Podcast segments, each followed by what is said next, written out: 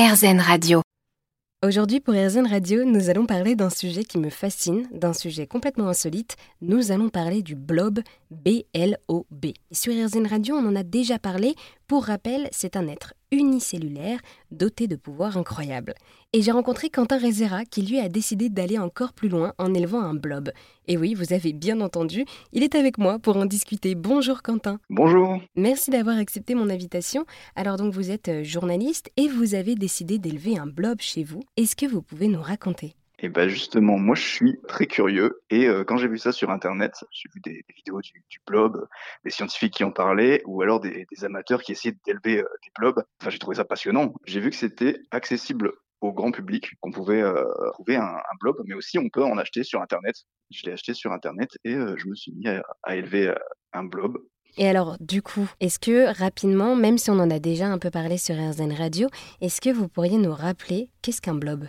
Alors c'est euh, c'est un organisme euh, vivant qui n'a pas de qui n'a pas de cerveau, qui se déplace un peu pour pour chercher sa, sa nourriture, une espèce de, de matière gluante qui, qui se déplace de 2 cm par par heure. Et voilà. Et alors euh, donc vous vous avez adopté un blob. Comment est-ce qu'il s'appelait? Je l'avais appelé euh, Billy Blob. Billy Blob le blob. Je pense que ça lui allait très bien. Et alors, du coup, un peu pour s'imaginer, voilà, on commande sur Internet un, un, blob, ça arrive chez nous, et là, mais alors, qu'est-ce qui se passe? Est-ce qu'il est... faut le faire naître? Ou alors, est-ce qu'il est déjà né?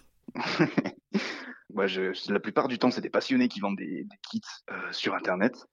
Du coup, il y a, y, a, y a, de tout sur euh, dans ces kits. Il y a même la nourriture qu'on qu lui donne. Donc généralement, c'est des, des, flocons d'avoine. Euh, il y a des boîtes de pétri. Il y, y a, la gélatine pour le mettre dedans.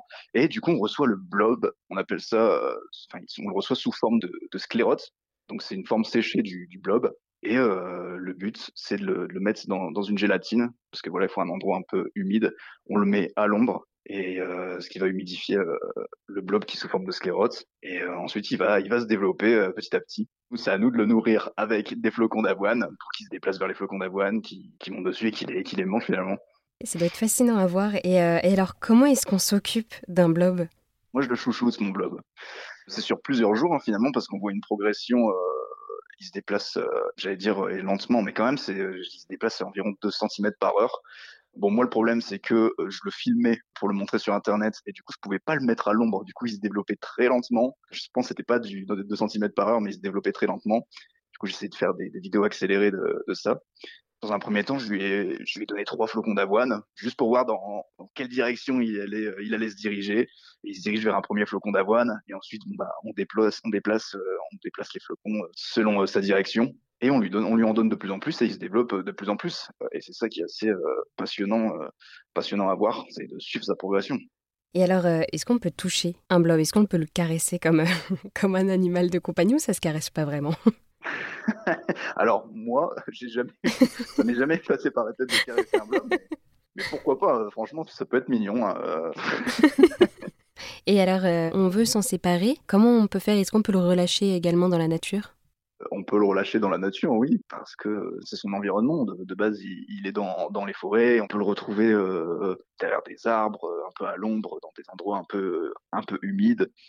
Oui, donc bien évidemment, on peut le remettre dans, on peut le remettre dans la nature, ou alors on le met dans, dans une phase de sommeil euh, en, en, récupérant un bout de, un bout de son blob et euh, en le mettant sur un petit papier qu'on appelle une sclérote et il va s'assécher. On pourra euh, retenter l'expérience plus tard si on veut. Merci beaucoup Quentin. Donc je rappelle, vous avez élevé un blob chez vous. Un blob est donc un être unicellulaire doté de pouvoirs incroyables.